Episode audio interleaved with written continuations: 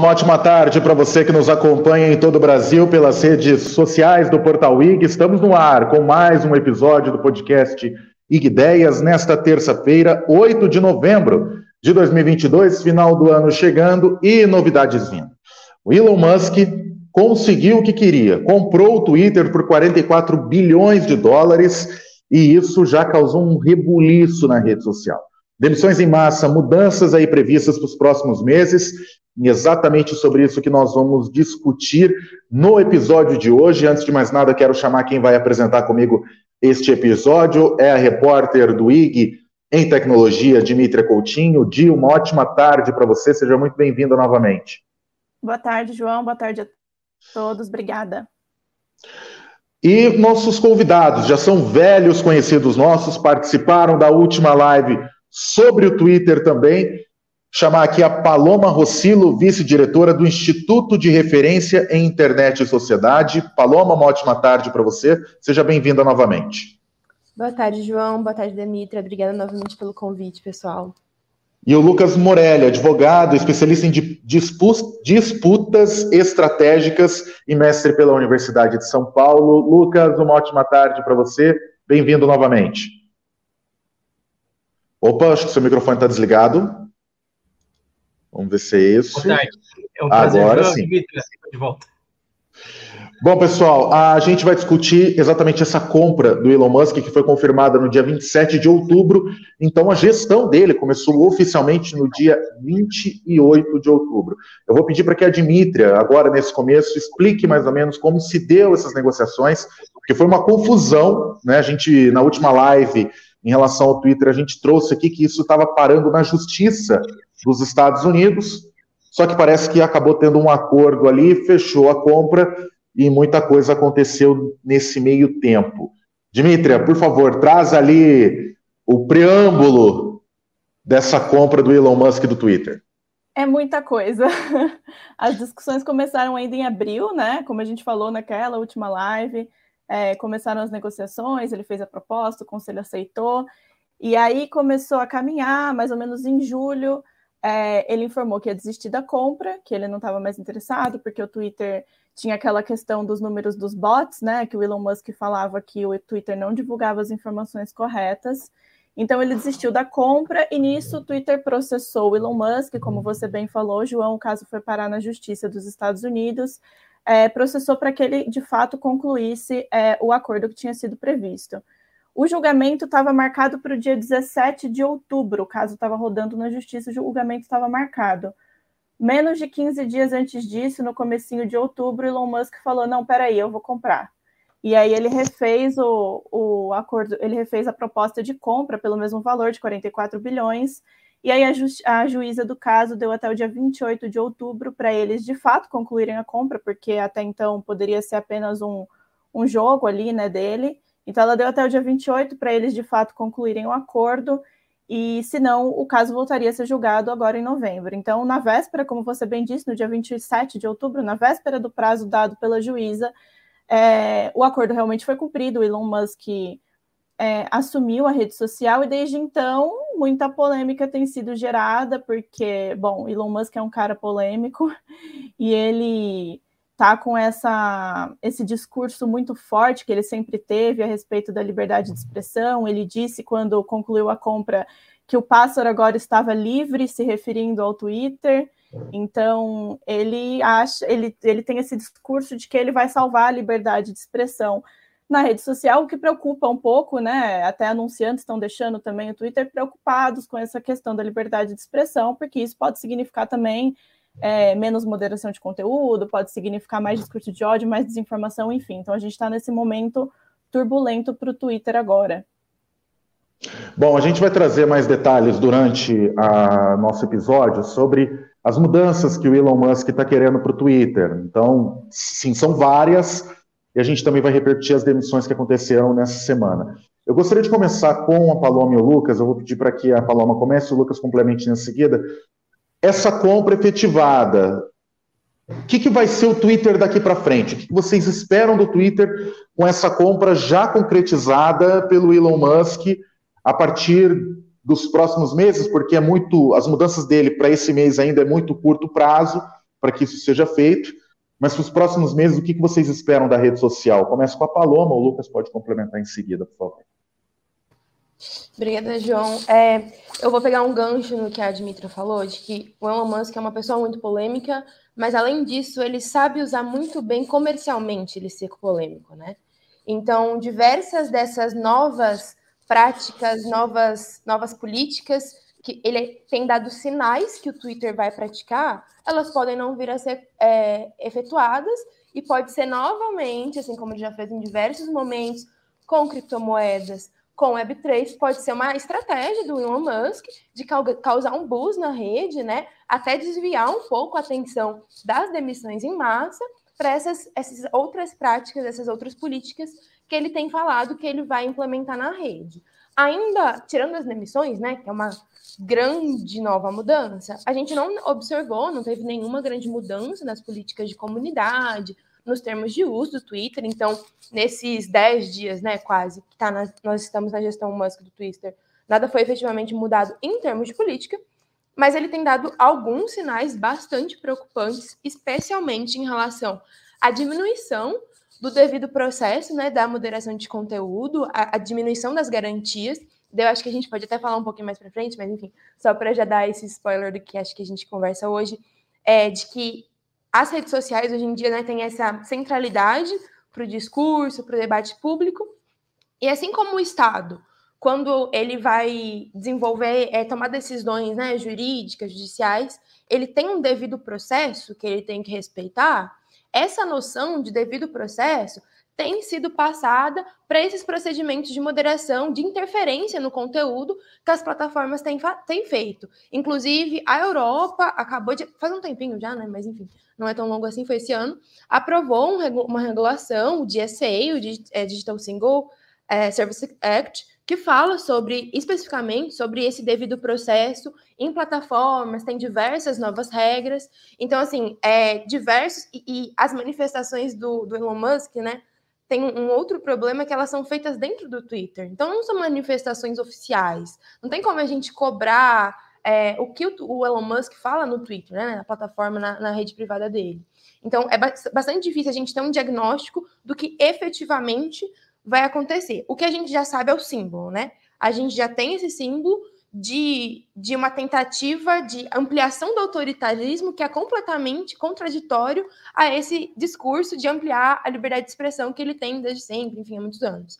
Então, eu acho que a gente ainda está em, em passos iniciais para saber o que vai ser efetivamente feito com a rede, mas já é muito simbólico, no mínimo, tudo que tem acontecido, né? E reforça ainda mais esse techlash que a gente tem observado é, atualmente, que o techlash basicamente é um fenômeno de um, repulsa à tecnologia, né? A gente passou nos anos iniciais do desenvolvimento da internet, da popularização, popularização da internet, a gente teve um boom de muita animosidade, né? De ver a internet, as tecnologias como esse ambiente, essas soluções para problemas públicos, inclusive, mas por tantas questões que têm ocorrido, fake news, desinformação, discurso de ódio, tanta coisa que tem acontecido, principalmente nas redes sociais, a gente tem sentido esse techlash, essa reação contrária ao uso de tecnologia, que é muito prejudicial, né? Porque a gente sabe o poder das redes, o poder benéfico, a gente está aqui, a gente está nessa conversa, que só é possível por meio dessas redes também. Então, é muito problemático a gente colocar nessa posição de dualidade, né? Bem e mal. Ou a rede social é totalmente boa, ou ela é totalmente ruim. Então, também tem esse lado muito simbólico importante, é, reforçando esse backlash, né? Com, com essas questões que estão acontecendo no Twitter.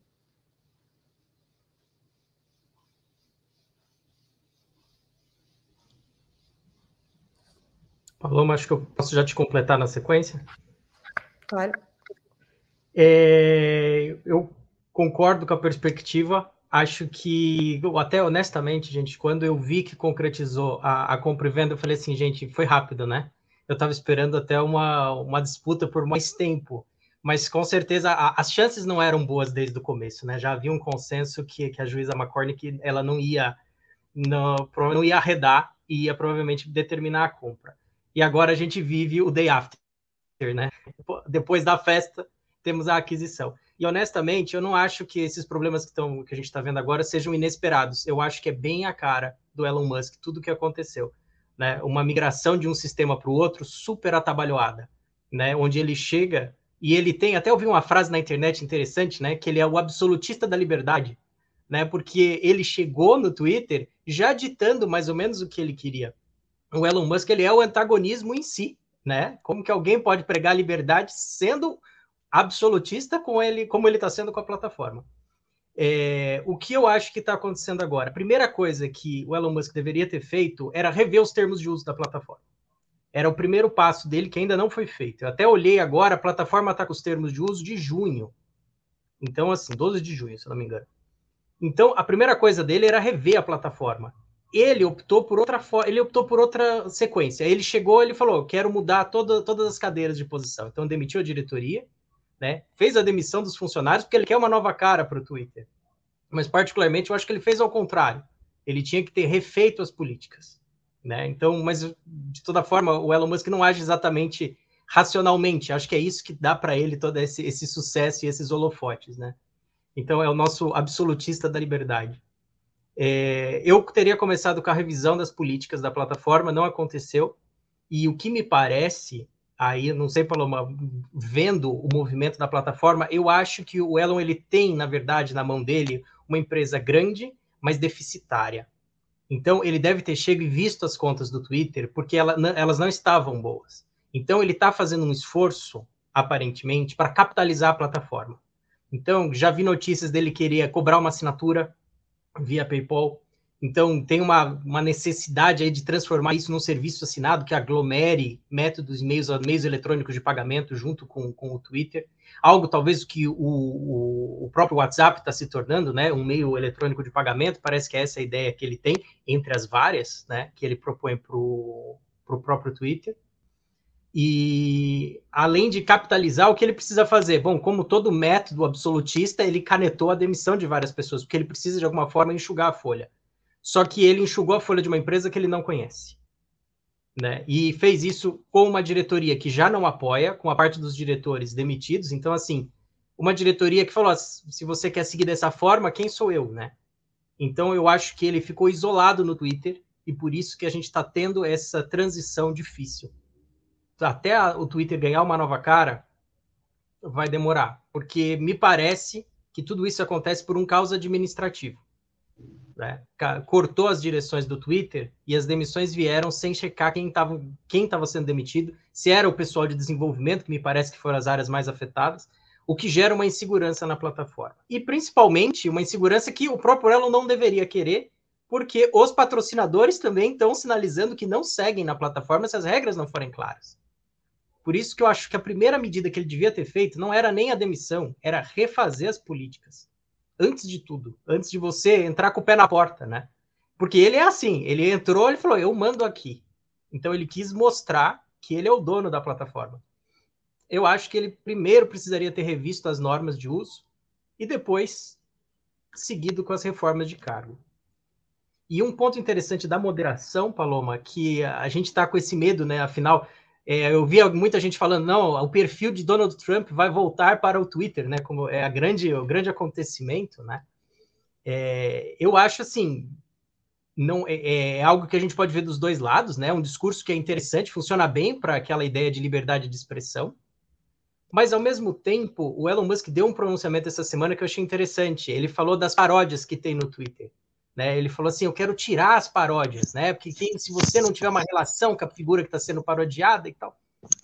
Aí eu fiquei pensando, bom, a paródia é uma, é uma liberdade de expressão das mais clássicas, das mais antigas, né? E ele quer tirar e ele quer devolver o Donald Trump. Esse é o Elon Musk, é o absolutista da liberdade, né? Ele realmente insiste em um discurso libertário e tira a paródia da plataforma. Eu tenho muita curiosidade para ver o advogado que vai escrever os termos de uso, para tentar definir quais vão ser as novas regras para exclusão.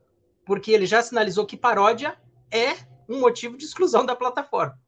Então, como que um perfil agressivo, por exemplo, hipoteticamente, de Donald Trump, fica na plataforma? Como que se justifica isso, né, diante das novas regras, por exemplo, da União Europeia? Eu tenho essa, eu tenho, eu tenho, eu tô muito curioso. Talvez ele não tenha feito os termos de uso porque ele chegou nesse antagonismo. O que que eu vou ter que colocar aqui, né? E talvez não tenha tido base dentro do Twitter para fazer esses termos, e por isso que a gente está vendo essa, esse corta-cabeças aí dos últimos dias. João, são algumas considerações aqui. Eu mais complementei a Paloma aí de um ponto de vista um pouco mais legal, mas foram impressões assim que eu tive aí com essa mudança. Não, ficou perfeito e trouxe uma, uma impressão para nós aqui também, que a gente já está meio que explanando nesse começo de conversa para os assuntos próximos agora que vão entrar, que são um pouco mais polêmicos. Dimitria, pode perguntar. Eu queria, se me permite, voltar um pouquinho, na verdade, que o Lucas comentou essa questão da aquisição e todo esse lado administrativo. E é uma curiosidade real que eu tenho de o que, que aconteceu nesses últimos meses, no sentido de que o Elon Musk gerou tanta polêmica nesse processo que as ações do Twitter caíram e, no fim das contas, ele acabou comprando a empresa por um valor muito acima do mercado. Então, olhando assim, parece que ele estragou a empresa e depois comprou, e uma coisa que não faz muito sentido. Então, eu queria que vocês comentassem um pouco sobre isso também, do que, que rolou nos últimos meses, para, no fim das contas, ele decidir finalmente comprar de fato a empresa. Podemos começar pelo Lucas, então. Essa, essa, parece que é aquela pergunta de um milhão de dólares, né, Dimitri? O porquê que ele fez essa compra agora, né? Você entra nos portais de notícia e é a pergunta que não quer calar, né? E as teorias das, da conspiração é, é variada, né? É, olha, eu acho o seguinte: a primeira coisa, sobre a perspectiva legal mesmo, a perspectiva de um advogado. É, a corte de Delaware tem histórico né, de forçar as fusões e aquisições. Então, a chance dele numa demanda judicial do Twitter era pequena, pelo histórico da corte. E pelo histórico da juíza, era mais baixo ainda, porque essa juíza ela já vinha de outros casos, onde ela forçou os compradores a efetivar os negócios, né? Forçou a, a, as fusões e aquisições. E aqui, no caso, não havia um prognóstico muito bom para o Elon Musk, do ponto de vista legal, assim, em termos de histórico da corte. O que apontou contra o Elon Musk também? A, as audiências, as pré-audiências, né, onde são levantadas as provas para o juiz, né, para o próprio pro Chancellor de Delaware, é, o Elon Musk foi muito mal, né, sendo educado na expressão, mas muito mal.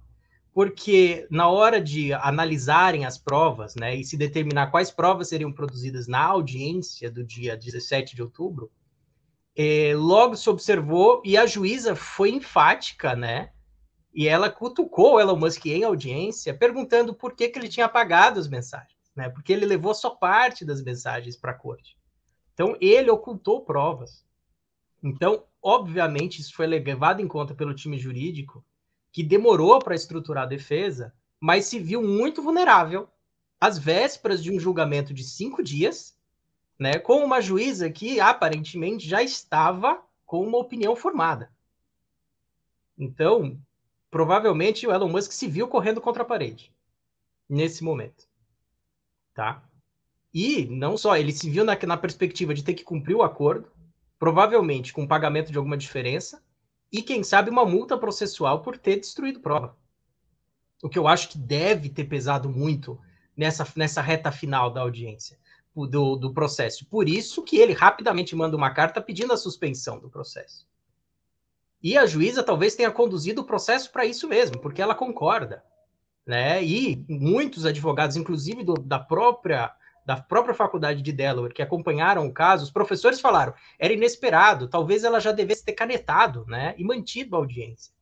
Mas eu achei que a juíza ela foi esperta, né? A McCormick sabia, provavelmente, que o acordo sairia, mas ela esticou a corda.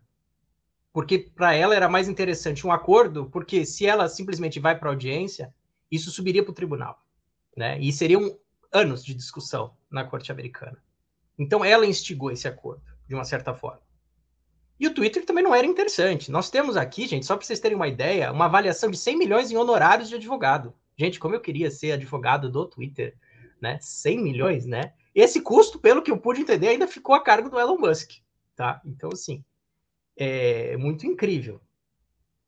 Então, do ponto de vista legal, o desfecho foi muito rápido e eficiente, né? E rápido, E o Elon Musk se sentiu forçado a fazer. Outras, isso assim, do ponto de vista estritamente processual. Então eu acho que foi feita uma análise do caso e chegaram à conclusão que o prognóstico era ruim. A chance de vitória era remota. Tá? Isso eu acho que foi levado em conta, Dimitri, para ele tomar essa decisão. Sabendo das penalidades que ele podia tomar pelo quão ruim ele foi no pré-hearing, né, na pré-audiência, que é para identificação e levantamento de provas.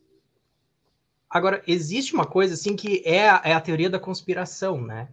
Essa juíza já está julgando outros casos, inclusive, de, acion, de antigos acionistas da Tesla, né? Em valor de ação de 50 bi, 50 bilhões de dólares. Então, essa não vai ser a primeira vez que o Elon Musk vai ver essa juíza. Na verdade, ele pode ter um, uma chance de vê-la várias vezes, né?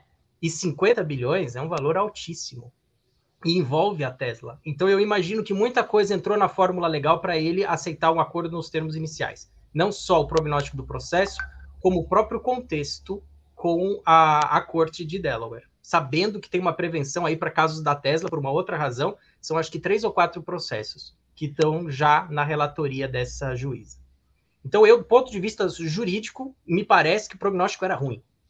Por isso que ele foi forçado a fazer é, houve uma outra discussão de uma investigação que ele estaria tendo na SEC americana, por conta da oferta. E por conta de toda essa cadeia de investimentos que ele teve que montar para fazer a operação. Então a gente tem aí gente até alguns sheiks do Oriente Médio, até a própria Binance. Ou seja, tem muita gente envolvida e muita gente interessada na gestão do, do Elon Musk no Twitter. E foi levantado um financiamento muito inédito né? E pelo fato de ter demorado para ser concluído, correu juros, né, desse financiamento. Um financiamento que ficou muito oneroso para ele. E me parece que do ponto de vista mais econômico não é a minha área, mas assim, ele fez a conta matemática que talvez ficasse no prejuízo se ele simplesmente não efetivasse a compra.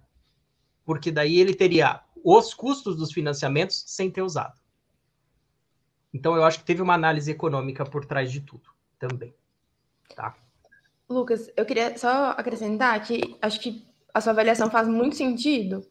E paralela a ela, porque na escola e quando a gente não está tão próximo né, da vida política, assim, da, da incidência, do acompanhamento político, a gente tem muito uma ideia de que os bilionários e os atores políticos, eles sempre atuam com a racionalidade no nível máximo. Então, eles têm todos os instrumentos para tomar a melhor decisão no sentido mais racional possível. Quando a gente olha com uma lupa e quando a gente está no dia a dia do Congresso e tudo mais, a gente vê que não é bem assim. Que decisões muito importantes são tomadas por paixões, são tomadas por picuinhas, são tomadas por várias razões que não a racionalidade. Então, eu acho que faz todo sentido a sua avaliação e ele deve ter uma equipe gigantesca de economista, de advogado, enfim, que estão fazendo essas análises racionais. Mas, junto a isso, tem Musk, que tem a própria personalidade. Então, eu acho que a gente não pode tirar da equação esse fator de que o homem. Não existe, né? Esse, essa figura da economia de homem, homo econômicos. Ele é só uma teoria. Ele não existe na prática. Ainda que ele tenha todo o dinheiro do mundo para comprar racionalidade, ele ainda tem as suas próprias paixões e seus próprios interesses. Então, eu acho que isso é bastante importante para a gente pensar por quê, afinal de contas, ele tomou essa decisão. E tem um outro fator que também triste, mas muito, muito verdadeiro, que é o Elon Musk é um multibilionário. Se o Twitter falir, ele vai continuar um multibilionário. Então, para a gente, o Twitter, essa grande plataforma, é uma das principais né, plataformas para várias, é, vários, vários tipos de comunicação, e para o Elon Musk é só mais um empreendimento que pode falir, assim como tantos outros empreendimentos dele que faliram. E a gente sempre vê as histórias de sucesso, né? A gente vê, nossa, o Elon Musk nasceu já muito, muito rico, milionário, mas construiu essa carreira incrível, mas ele faliu muitas vezes ao longo do processo. E o Twitter pode falir novamente. E ele vai continuar sendo bilionário. Então, é muito mais fácil você entrar na jogada podendo arriscar tanto que é um risco que nenhum de nós aqui podemos correr, né? Comprar um empreendimento deles e poder falir, não é uma opção. Mas para Elon Musk é uma opção. Então fica mais fácil, né, tomar essa decisão também. Mas enfim, volto para vocês. Bom, a destaque hoje na tecnologia do IG, é, Musk avalia cobrar assinaturas para acesso do Twitter. A gente vai colocar aí para você agora essa reportagem que foi escrita. Se não me engano, foi por você, né, Di? Ou foi pelo Luiz? Foi pelo Luiz. Foi pelo Luiz. Luiz Felipe Granado, repórter aqui do IG, escreveu essa matéria que Musk avalia cobrar assinaturas de acesso ao Twitter e eu queria voltar um pouco no que o Lucas disse em relação à liberdade de expressão e também, vamos dizer assim, esse paywall que ele está querendo colocar no Twitter. Um, a, você falou muito bem em relação às paródias, de que o Musk está querendo bloquear as paródias e também anunciou. É, pode voltar aqui para a gente, Jonas, por favor? É, está querendo bloquear as paródias e também o perfis que supostamente se passam por outras pessoas, né? Aí eu vou direcionar a pergunta para a Paloma, depois eu quero que o Lucas complemente em relação a esse ponto. E também essa cobrança de paywall.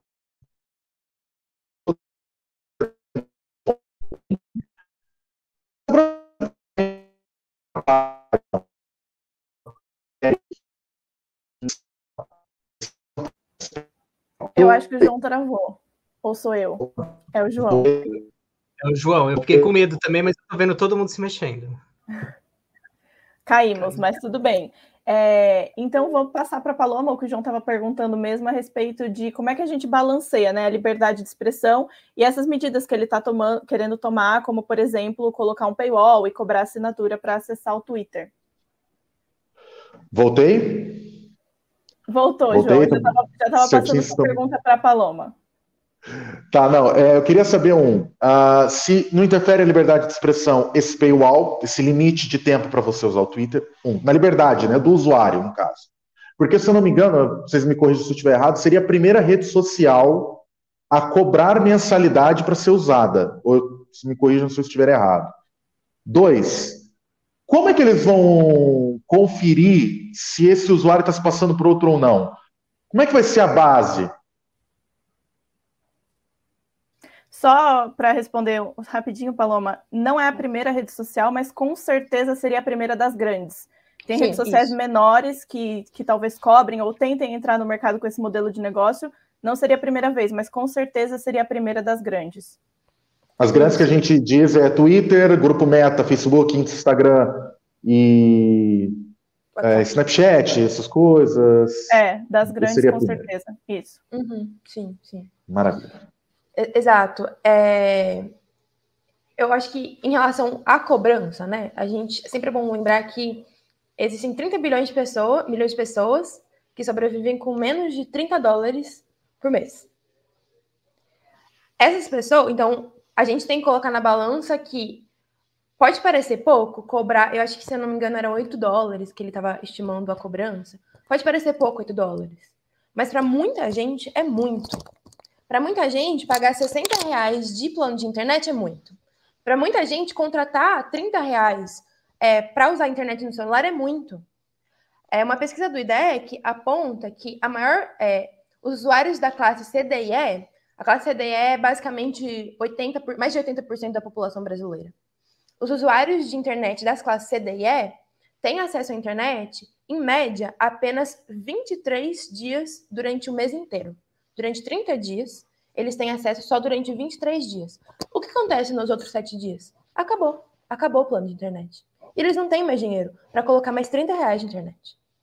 Então, pode parecer pouco esses 8 dólares, mas é uma barreira muito grande pensando na desigualdade digital que a gente existe, vivencia hoje em dia, na desigualdade financeira, econômica, enfim, que, tá, que é global e principalmente nos países do sul global.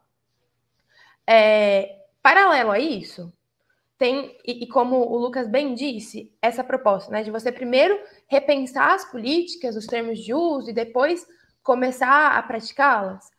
A gente tem 10 dias de 10 dias de gestão Musk, 7.500 pessoas demitidas. E como tem sido esse processo? Eu me pergunto como tem sido esse processo de tomar de decisão dessa nova política que coloca uma barreira financeira para o acesso à rede social. Definitivamente não é uma decisão, não é um processo que tem sido coletivo. definitivamente é um processo que tem sido muito distante da sociedade civil, e, e hoje em dia as empresas de tecnologia acertadamente têm tentado escutar um pouco mais né, a sociedade civil nas novas políticas. Vocês se lembram quando o WhatsApp né, teve a nova política de privacidade que eles publicaram, e, e daí a sociedade civil foi muito reativa, porque era bastante problemática a nova política deles. Eles deram um passo atrás, falaram: não, a gente vai repensar. Quando eles fizeram a nova política nesse ano, eles apresentaram para a sociedade civil, para a coalizão de direitos na rede, inclusive, que é a coalizão que o Iris faz parte. Então, é, é muito importante a gente pensar que, sim, o Twitter é uma empresa e a gente tem que tratar, tratar o Twitter como uma empresa. Eles têm a liberdade econômica para decidir o próprio modelo de negócio. Mas, além disso, a gente tem que pensar que o, o que era uma empresa há 40 anos atrás pode não ser exatamente o que é uma empresa hoje. As responsabilidades sociais são outras. A centralidade da empresa para a fruição de direitos para o uso de bens essenciais são outras. Então, as regras e o diálogo também precisam ser outros. É, enfim, também tem outras coisas a acrescentar, mas vou deixar o Lucas também contribuir, depois a gente pode voltar.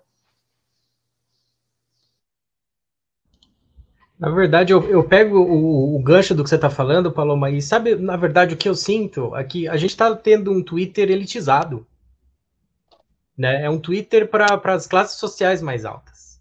Né? É uma rede social exclusiva né? Uma rede social mais supostamente mais tolerante, né? Com um público mais específico.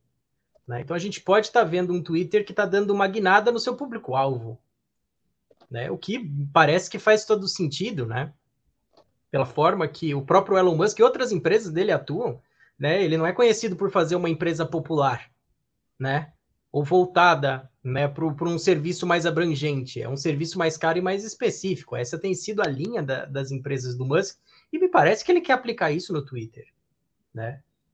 É, agora a gente entra numa questão importantíssima, né? O Twitter, ele está praticamente todo, não vou dizer que todos têm, mas a maior parte das pessoas tem realmente uma conta no Twitter. E a partir do momento que você coloca esse serviço como cobrável, né? Você acaba indo na contramão da lógica da economia do, do mercado eletrônico, que acaba oferecendo serviços gratuitos e ganhando né, na publicidade. Eu fico imaginando se essa abordagem dele para, vamos dizer assim, filtrar os usuários por contas pagas faria sentido para os anunciantes. Porque os anunciantes também perdem mercado. Ou você troca o perfil do anunciante. Então, a longo, a médio longo prazo, você tem aí um Twitter com que oferece serviços mais específicos, com anunciantes mais específicos, atuando para um nicho de mercado. É uma estratégia que eu acho que é o que está se desenrolando, mas eu, eu acredito que talvez o Elon Musk não tenha estratégia nenhuma, tá? Ele está fazendo as coisas assim por impulso, que é o que, ou é o que ele transmite, né? É a, a política do pé na porta, né? e ele está à força mudando o, a orientação de negócio do Twitter. O que para nós é, é, terrível, porque pensem no Brasil, no, o universo americano é, é, muito peculiar, mas no Brasil a gente tem uma classe média, média baixa e baixa muito grande que usa as redes sociais. Aqui vai provocar um fenômeno que a gente discute há muito tempo, que é a exclusão digital para nós não é é um, é um tema bastante sensível, é um tema que a gente aborda na LGPD, é um tema que sempre está nas nossas discussões, né? Mesmo quando a gente estava discutindo no Congresso a lei da computação de nuvem, a inclusão digital sempre foi uma preocupação, né? E essa política do Elon Musk vai contra. É o mesmo caso se a gente quisesse cobrar o WhatsApp. Essa discussão já teve de um WhatsApp pago, né? O que já arrepiou o coração de muita gente. O meu arrepiou. Porque eu me vi na necessidade de ter que pagar, porque eu já estou praticamente viciado no serviço. Se vocês pensarem, também pensando do ponto de vista jurídico, pensem só, vocês acabam de oferecer um serviço gratuito para toda a população, todo mundo fica dependente do serviço, né? E depois você cobra. Eu acho que o direito do consumidor vai ter muito, a, a, muito trabalho aqui no Brasil né? Dependendo quais ferramentas você passa, você passa a oferecer de forma paga, né? Então a gente teve algumas discussões assim. Eu não sei como eu, eu tinha, por exemplo, uma conta do Dropbox que ela era gratuita, eu tinha quase um tera. De repente, me cobraram 50 reais por mês, depois de anos usando a conta. Agora, obviamente que na rede social a gente é outro tipo de fornecimento de serviço, mas muita gente já depende bastante dele no dia a dia, né? Então, eu, eu vejo problemas do ponto de vista legal mesmo de você estabelecer uma cobrança desse serviço no Brasil. Tá? Mas é interessante, gera no final do dia uma rede social elitizada. Lucas, e além disso, eu, eu concordo super que existem diferentes plataformas que têm uma de dependência diferente, né? E, e, ao mesmo tempo a gente tem um lado bom, assim, né? Da gente tem essa rede aberta, enfim. A, a gente pode criar outra plataforma que desempenha as mesmas funções que o Twitter desempenha hoje em dia. Inclusive, assim que o Elon Musk é, completou a aquisição, uma outra plataforma, ainda eu não vou me lembrar o nome, Maranov, Maranov, enfim, que é muito similar ao Twitter, teve um crescimento expo exponencial de usuários, de usuários que falaram: não, o Twitter vai dar errado, vamos migrar já. Então, eventualmente, se o Twitter muda, mudar muito o modelo de negócios e não virar, não ser mais o Twitter, né? Porque você pode mudar tanto o modelo de negócio que não é mais o Twitter. Mudou tanto o modelo de negócio, as pessoas migram. Elas podem migrar. Existe um custo disso? Sim, é um custo alto. Mas elas podem migrar, migrar, né? Porque tem um custo de você construir toda a sua rede, do zero e tudo mais. Mas é possível. O grande problema é o, o Twitter, ele tem um símbolo muito grande, porque ele é uma plataforma de interação entre pessoas e grupos sociais muito fortes, né? Então, o Twitter foi muito importante para a Primavera Árabe, para o Occupy Wall Street, para os protestos de 2013 do Brasil, enfim, para vários eventos políticos que foram organizados essencialmente no Twitter. Então, é muito triste, né, o, o Twitter perder essa veia de mobilização e engajamento popular por meio de, dessas cobranças ou outros tipos de barreira estabelecidas. Inclusive, o Pedro Henrique Ramos, que é um professor do IBMEC, acabou de publicar no Medium um texto muito bom analisando alguns, alguns fatores que contribuem para esse essa nova era do Twitter, né? E tentando encontrar quem são os culpados, né? De por que a gente chegou nesse momento que a gente chegou, do Twitter em específico, mas de outras plataformas também. E acho que super recomendo a leitura, vou até mandar aqui no chat depois. É, e, e ele fala muito isso, né? O Twitter foi muito importante. E é uma pena se a gente perder essa importância do Twitter, né? Assim como de outras plataformas. É, eu queria puxar uma coisinha que o Lucas falou a respeito dos anunciantes, né?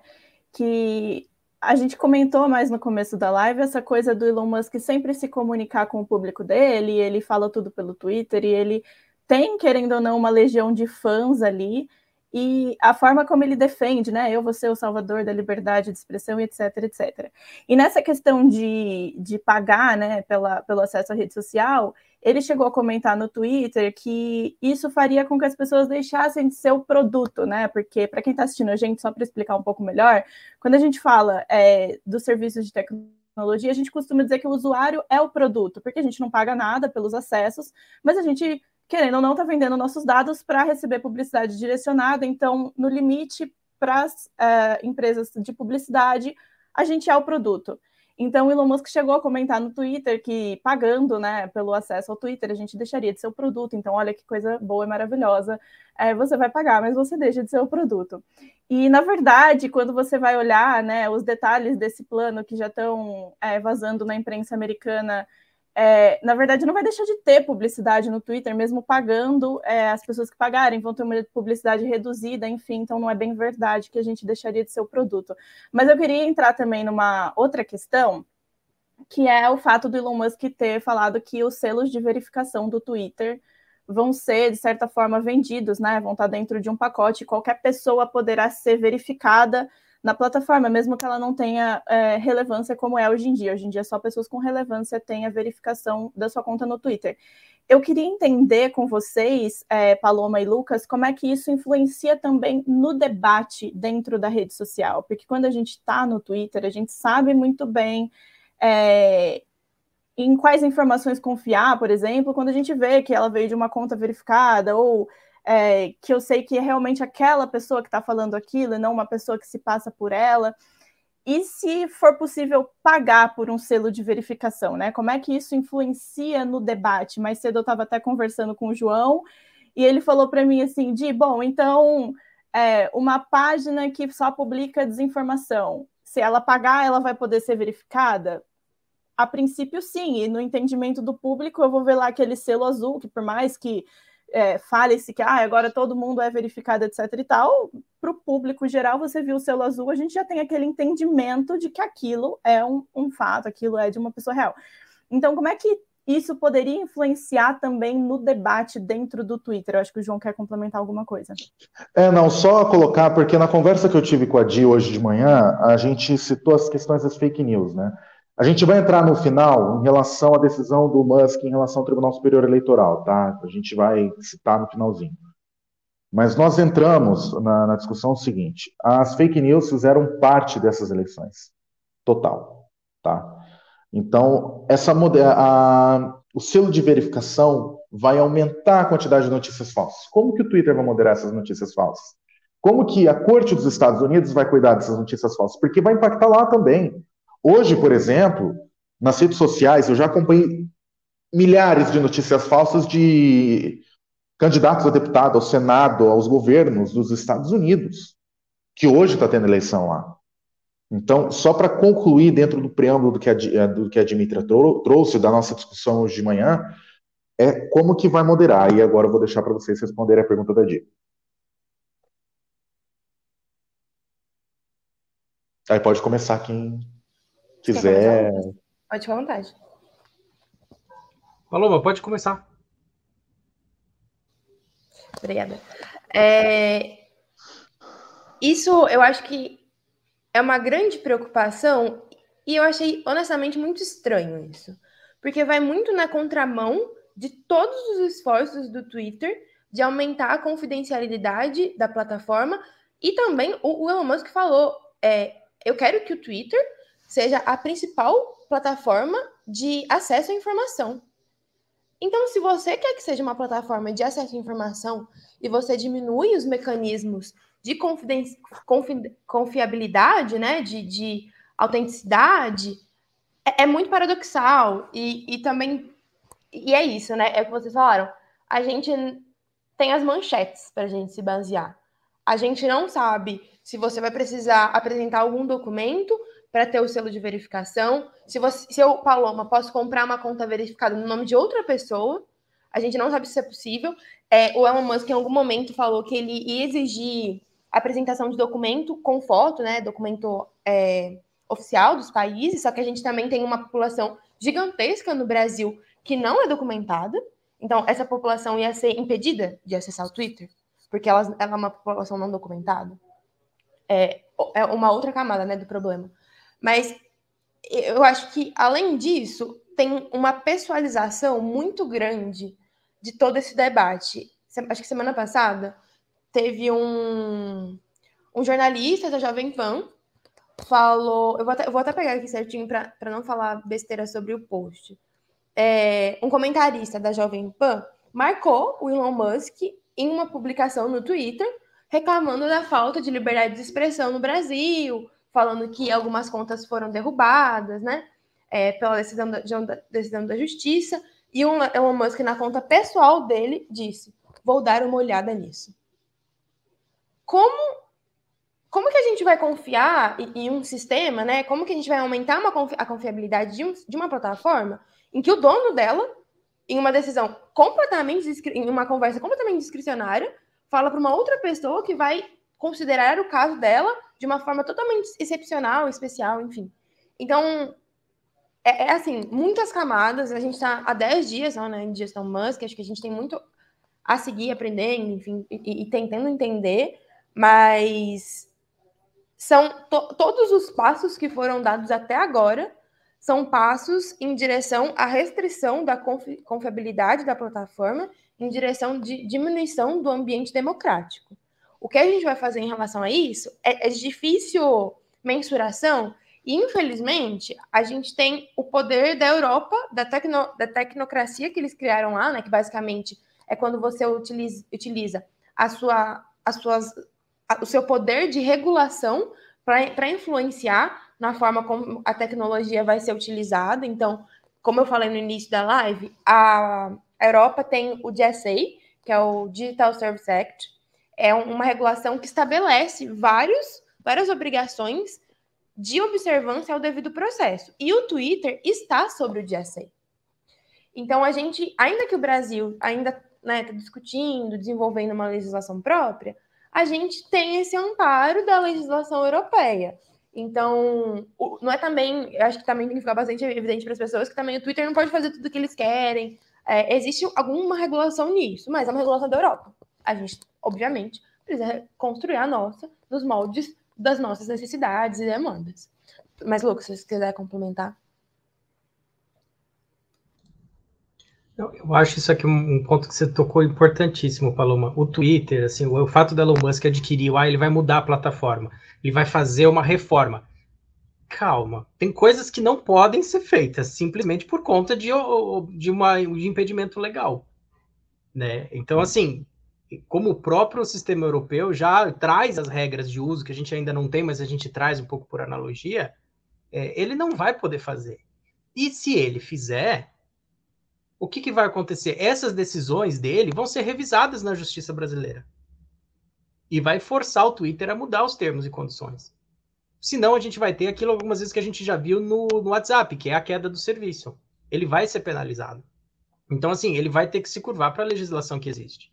E provavelmente, conhecendo o Elon Musk, ele vai virar e falar assim: olha só, eu estou tentando, mas o sistema é o problema, né? eu estou indo contra o sistema. É capaz disso ainda reverter em benefícios para ele, né? O fato de ser a pessoa disruptiva, né? O absolutista libertário disruptivo.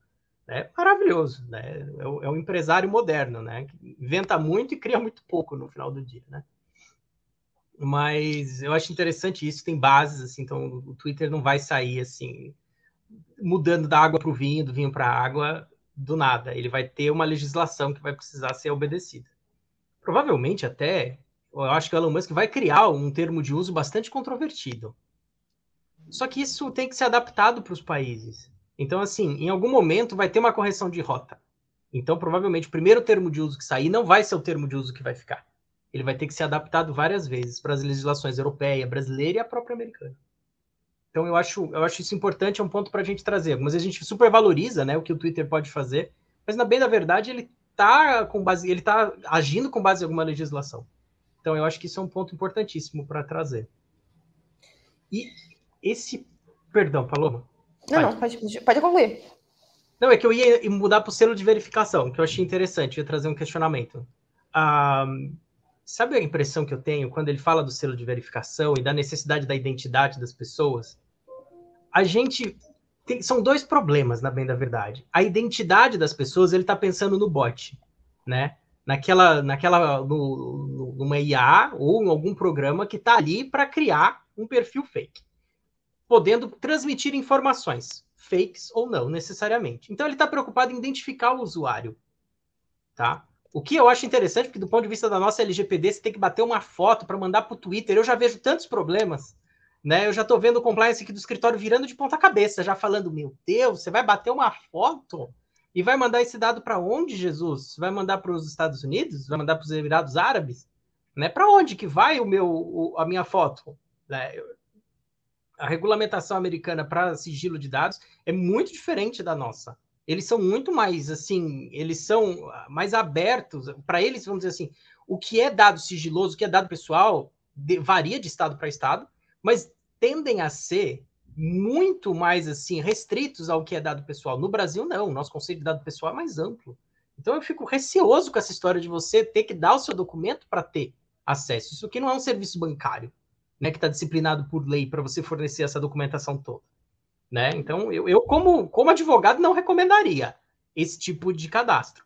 Mas o que eu acho? O selo de verificação dele está prezando a identidade e não a conduta da conta. Né? Então, o selo de verificação ele devia ter, no fundo, duas naturezas: a identidade da pessoa, a pessoa verificada, mas a pessoa com conduta verificada. E ele está esquecendo totalmente a conduta e está focando só na verificação da identidade da pessoa. Ok, você pode ter uma pessoa realmente deturpada que espalhe fake news. E sabemos que tem muitas. Né? E agora, ou pode ter um bot. Pela proposta dele, o bot não já sairia, porque ele faria essa identificação, então a pessoa teria um trabalho maior para criar um, um, um, bot muito específico para burlar o sistema de segurança. Mas e a conduta desse usuário? Faz como? Ela não faz parte do selo de verificação também?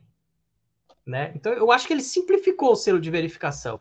E, usando o português claro, banalizou o selo de verificação no final do dia, né? Que é isso que ele está fazendo.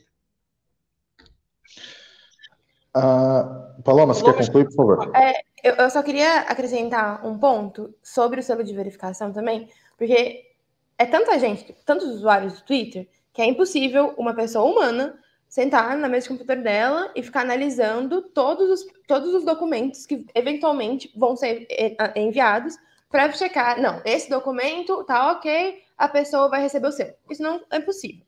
Ou seja, a gente precisa de inteligência artificial para fazer a verificação da verificação. Só que o Elon Musk demitiu o time inteiro do departamento de ética e inteligência artificial. E a gente já sabe que o Twitter teve vários incidentes de, de falta de ética e de violações de direitos humanos em relação a, pelo uso de inteligência artificial. Inclusive, tem aquele episódio de que é, no Twitter, quando você posta muita foto, é, ele só aparece algumas, né? Ele tem a visualização restringida. E quando você postava fotos é, de pessoas negras, pessoas brancas, enfim, ele, a inteligência artificial colocava como visualização a foto da pessoa branca. Então, mostrando um, um enviesamento muito, muito sério, né, muito grave da, do algoritmo, enfim. Então, e ele demitiu o, o, o departamento que era responsável para ter maiores parâmetros melhores de, de diminuir enviesamento algoritmo, de ter mais ética e inteligência artificial. Então, assim, isso acende mais uma lanterna sobre como essa verificação da verificação vai ser feita. E outro time inteiro que ele demitiu foi o time de direitos humanos, que foi o time que foi responsável por fazer a adequação do Twitter a vários parâmetros da ONU de direitos humanos. E esse time inteiro foi demitido. Então, se a gente está falando de uma política tão sensível como uma política de verificar a identidade das pessoas, a gente também precisa ter parâmetros de direitos humanos respeitados, e eu não sei como esses parâmetros vão ser respeitados se não tem gente dentro do Twitter para observar esses parâmetros. Dimitri, queria concluir alguma coisa também? Eu acho que seu microfone está desligado, Di. Opa, agora sim. Agora foi. É, eu só queria comentar uma coisinha que Paloma e Lucas comentaram a questão das leis europeias, né? E assim que o Elon Musk comprou o Twitter e publicou lá, né, o passarinho está livre, o Thierry Breton, que é um comissário europeu, publicou: na Europa, o passarinho vai voar sobre as nossas regras, hashtag DSA. Apenas, e DSA é a, a lei que a Paloma citou, que regulamenta as redes sociais. Então, a Europa já está de olho é, na forma como o Elon Musk está agindo. Então, a gente pode esperar coisas nesse sentido também. Pode continuar, João.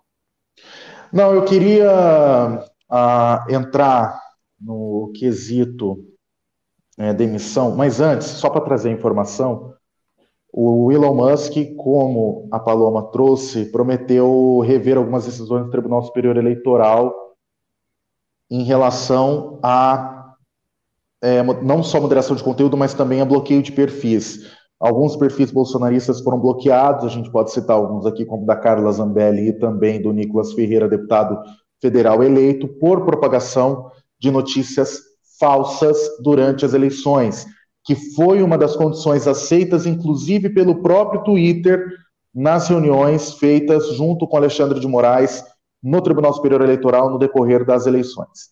Enfim, eu queria entrar num ponto que a Dimitria uh, citou, também o Lucas e a Paloma, principalmente, em relação às demissões. A Paloma lembrou que foram 10 dias de Elon Musk no comando do Twitter, mas foram 10 dias bem tensos e bem complicados. Ontem, a Dimitra Coutinho trouxe uma matéria exclusiva aqui para o Portal Wiki. Eu faço questão que ela também traga um, uma explicação maior do que ela apurou e a gente vai colocar na tela agora, que foi o clima, como o pessoal aqui no Brasil recebeu essa notícia das demissões. O clima no escritório do Twitter do Brasil após os cortes feitos pelo Musk. Dimitria, por favor, vou pedir para que você, como a apuração é sua, traz essas informações que você mesma apurou. Então, João, é... isso, na verdade, aconteceu no Brasil, que eu vou falar agora, mas também é uma perspectiva geral. As demissões do Twitter aconteceram de forma muito arbitrária e confusa. Aqui no Brasil, os funcionários receberam e-mails com cara de automático em inglês, informando que eles haviam sido cortados, ou, do outro lado, as pessoas que ficaram receberam e-mails que elas haviam ficado e não houve uma informação muito além disso. É, ontem, eu, essas demissões aconteceram na sexta-feira, ontem eu conversei de novo com uma funcionária e ela me falou que as coisas ainda permaneciam confusas, então eles ainda não tinham recebido direcionamentos de como é que essas demissões iam acontecer, é, que forma que os contratos iam ser rompidos, enfim, as coisas estavam bastante confusas. E o Elon Musk publicou no Twitter, né, que ah, a gente realmente precisou cortar a força de trabalho, mas todos os, os funcionários vão receber é, três meses de indenização. Isso vale provavelmente, não se sabe, né, para os Estados Unidos. Aqui no Brasil, os funcionários estão mesmo assim sem saber o que está acontecendo. Até as lideranças é, do Twitter no Brasil, na quinta e na sexta-feira passada, não sabiam muito bem como explicar para os funcionários o que estava acontecendo, porque eles próprios estavam muito desinformados a respeito do que estava acontecendo, e as pessoas tendo acesso cortado, recebendo e-mails automáticos em inglês, e uma coisa muito impessoal. E até a funcionária que eu conversei falou para mim uma coisa muito interessante, foi assim, olha, isso vai completamente contra o que a gente está acostumado a vivenciar dentro do Twitter. Ela falou que é uma das empresas que ela já trabalhou, que tem uma cultura muito interessante, que tem uma cultura de todo mundo conversar, de se apoiar, e que dessa vez o efeito Musk foi gerou uma coisa completamente diferente, gerou demissões impessoais e as pessoas sem saber o que estava acontecendo. Então esse foi o clima mais ou menos é, que ficou. E outra coisa que não entrou na matéria, mas que eu acho interessante comentar aqui, é que quando o Twitter demitiu é, as pessoas na sexta-feira, uma hashtag global foi colocada né, pelos próprios funcionários se despedindo da empresa, relembrando os bons momentos, e, e, e é, funcionários do mundo todo começaram a usar essa hashtag. Foram centenas de publicações no Twitter. E algumas das pessoas aqui no Brasil que publicaram é, usando essa hashtag tiveram que depois fechar seus perfis porque elas começaram a receber muito ódio na rede social. Então, aquilo que a gente estava comentando antes a respeito do Elon Musk ter realmente uma legião de fãs, né?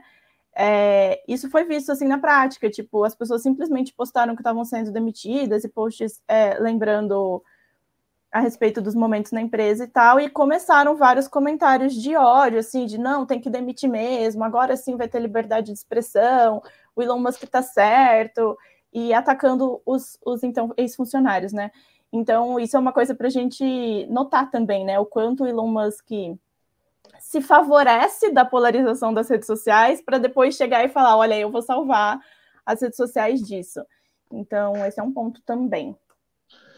Bom, e também tem uma outra informação que também já está publicado aqui no portal WIG, eu vou pedir para o Jonas colocar aí na tela para vocês também, que é o pedido do Elon Musk para que os funcionários que foram demitidos por engano, supostamente por engano, voltassem ao Twitter, totalmente é, desconexo aí com o que o próprio Elon Musk disse, né? Prometeu demitir metade da equipe e pediu de volta alguns funcionários. Bom, eu queria perguntar para vocês, tanto para Paloma quanto para o Lucas, aí decidam aí quem que vocês, quem quer começar com esse assunto. Provavelmente eu acho que vai ser o Lucas, porque eu vou perguntar também para o lado do direito agora. É, um, queria saber a opinião de vocês sobre essas demissões, tá? Foi bem, pegou muita gente desprevenido. Dois, a questão jurídica dessas demissões, o quanto que essas demissões são legais e os prejuízos que isso pode trazer para o Twitter nos próximos meses, judicialmente, não só aqui no Brasil, mas também em outros países que apresentaram essa demissão em massa na rede social.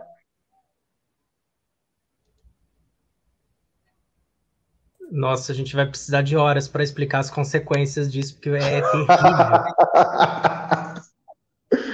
João do céu. Ó, o que a gente pode antecipar? Primeiro, essas demissões, gente, é a coisa mais.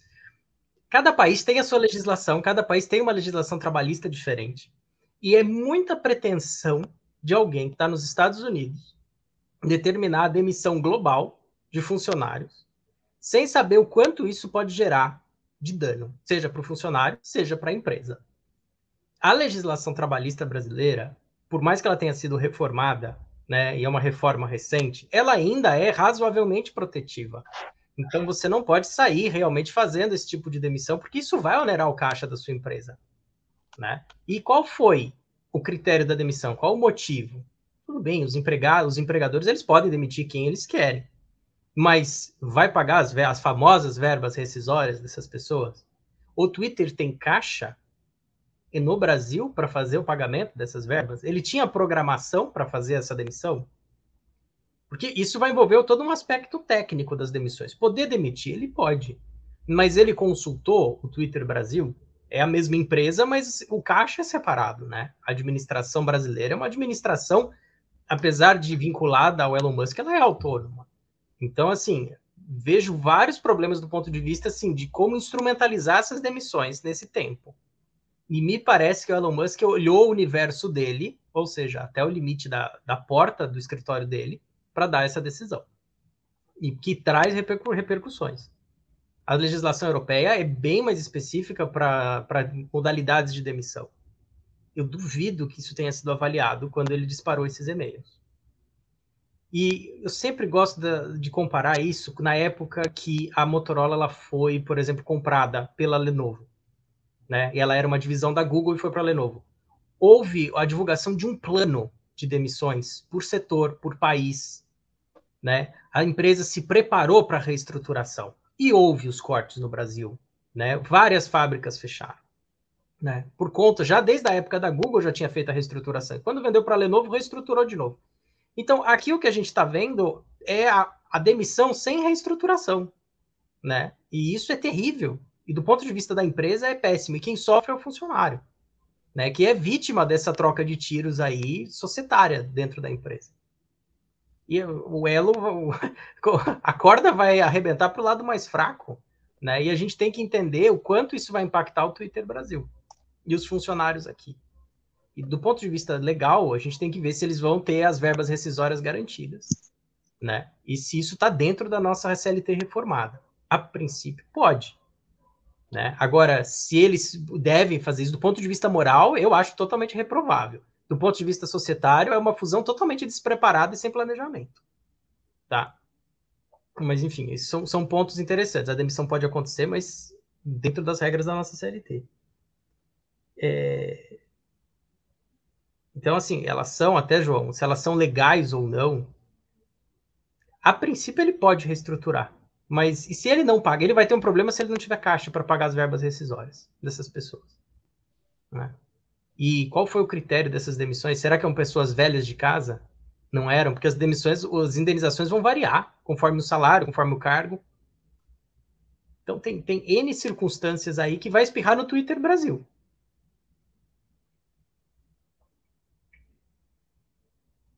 Paloma? Eu acho que seu microfone está fechado, Paloma. Pronto, agora vocês estão me escutando? Agora sim. É, acho que foi coberto a maior parte dos pontos, e inclusive pontos que eu também não ia cobrir. Foi ótimo essa explicação. É... E, e, eu acho que o que a gente tem que pensar é que quem está sendo impactado, obviamente, são os funcionários, mas a gente tem essa rede que tem milhões, não sei quantos usuários, milhares, enfim, de usuários, e times inteiros foram demitidos o Elon Musk falou que isso não vai ter impacto na moderação de conteúdo. Mas a gente sabe também que quando a, a, o, o elo mais fraco da moderação de conteúdo em todas as plataformas, seja Twitter, Google, Grupo Meta, é sempre o sul global. Então, se, a, se tem alguma região geográfica que vai sair perdendo, vai ser o sul global e o Brasil dentro né, dessa área. É, existe várias evidências e, e, várias, vários testemunhos de ex-funcionários dessas big techs é, falando que a relação e a atenção da empresa com a linguagem, com o idioma, é, com a cultura, com as, as particularidades políticas de países que estão fora da Europa e fora dos Estados Unidos são muito menores, a preocupação é muito menor, e, e consequentemente, a moderação de conteúdo também ela é prejudicada, ela é de menor qualidade. Então, é, uma coisa que a gente tem que ter em mente é, se alguém for para sair perdendo, vai ser o global, e vai ser a gente. Então, é, é um ponto bastante importante, porque muitas vezes as empresas, elas não mudam a política de moderação, mas elas precarizam os procedimentos de moderação. E quem é afetado nessa precarização geralmente é a gente, geralmente é Índia. Então, acho que também é um ponto a gente ter atenção. Bom, eu gostaria muito de agradecer a Paloma e também ao Lucas por terem participado com a gente. Eu vou dar os créditos bonitinhos aqui agora, é, para não ficar claro, né? Para a gente trazer tudo bonitinho. Paloma Rossilo, vice-diretora do Instituto de Referência em Internet e Sociedade. Paloma, obrigado pela sua participação novamente. Claro, você é sempre muito bem-vinda a participar conosco nos próximos episódios. Obrigada, João. Obrigada, Dimitri, pelo convite. Sempre ótimo estar aqui com vocês. Sempre ótimo também a atenção que o IG tem com essas pautas e sempre muito no timing, né? Então podem convidar sempre. Obrigada, Lucas, por dividir o espaço comigo também. Agradecer ao Lucas Morelli, advogado de disputas estratégicas e mestre pela Universidade de São Paulo. Lucas, muito obrigado novamente. Claro, você também é sempre muito bem-vindo a participar conosco outras oportunidades. Obrigado, João. Obrigado, Dimitri. Eu queria agradecer a Paloma, que sempre enriquece os debates com uma, com uma perspectiva que eu fico sempre pensativo. Paloma, obrigado, viu? Muito bom esse espaço de vocês para discussão. Claro, vocês, claro, novamente são sempre muito bem-vindos. Agradecer também, aliás, a Dimitri, eu vou dar uma boa tarde, mas uh, hoje, excepcionalmente, 8 de novembro de 2022, foi o último episódio dessa temporada do podcast Ideias. Então, você que está nos acompanhando, nós voltaremos no ano que vem. E, claro, eu não posso deixar de agradecer quem fez toda essa live durante o ano todo. Luiz Felipe Granado, Gabriele Gonçalves, Helena Cereza, Gabriel Guedes, Larissa Marques, Jonas Orlando, Rafael Weisman, Gabriel Guedes. Uh, falei o Marcos Castro? Devo ter falado, né? Não, não falei o Marcos Castro. Então, Marcos Castro, que é o nosso diretor de redes sociais, Gabriel Guedes, eu falei. Os convidados todos, então, fica aqui o meu agradecimento ao nome da Paloma ao nome do Lucas também, a todos os convidados que vieram durante todos os episódios. E agradecer também a Dimitra Coutinho, que também fez parte de toda essa live, fez parte de toda a produção e tecnologia. Eu não poderia deixar de agradecer. Dimitra, obrigado pela companhia durante esse ano. Ano que vem você volta nas lives de tecnologia aqui no Ideias. Uma ótima tarde para você e até o ano que vem. Eu acho que o seu microfone está fechado toda vez. obrigada, João. Sempre um prazer estar aqui com você. Obrigada, Paloma. Obrigada, Lucas, por dividirem o espaço hoje. É, o Marcos Castro me mandou mensagem agora. Ai de você se não me citasse. não, não posso esquecer do nosso querido diretor de redes sociais. E eu também não posso esquecer do diretor geral dessa live, o Thiago Calil, quem proporcionou fazer toda essa produção, tudo que nos ajudou a montar, estruturar todos os episódios, Thiago Calil que além do diretor dessa live, também é editor-chefe do portal IG. Você que está nos acompanhando, a gente não tem só esse episódio, não. Você que está no Spotify, nós temos outros episódios que você pode conferir é, dos últimos, das últimas terças-feiras. Então, todos os episódios estão disponíveis no Spotify, todos os episódios estão disponíveis no YouTube e também na sua plataforma de áudio preferida, você pode escolher aí. Agradecer também a home do IG, eu vou agradecer em nome da Nayana Ribeiro, que colocou a gente lá no IG Play para você acompanhar a gente através quem estava na home é, acompanhando o nosso episódio. Ainda nesta terça-feira tem IG Delas, é o último episódio do IG Delas também, que vai comentar sobre pensão alimentícia. A Débora Bresser vai receber dois advogados especialistas em direito da família e um economista também para trazer essa informação aí para vocês é, sobre pensão alimentícia. É, relembrar também que as lives do IG não acabam aqui. A partir da semana que vem, o Papo Reto vai dominar a semana. Benjamin Bach e seus convidados vão trazer a repercussão da Copa do Mundo. Então imagina, o Ig10 acaba aqui, mas a Copa do Mundo vai estar em discussão aí pelo próximo mês. Então voltamos em janeiro ou fevereiro, provavelmente, e esperamos com o Hexa, né? Obviamente. Para você que nos acompanhou até aqui, eu não posso esquecer de agradecer também a sua participação, a sua audiência. Muito obrigado. Nos encontramos no ano que vem, fim da temporada do IG Ideias. Para você, uma ótima tarde. Até mais.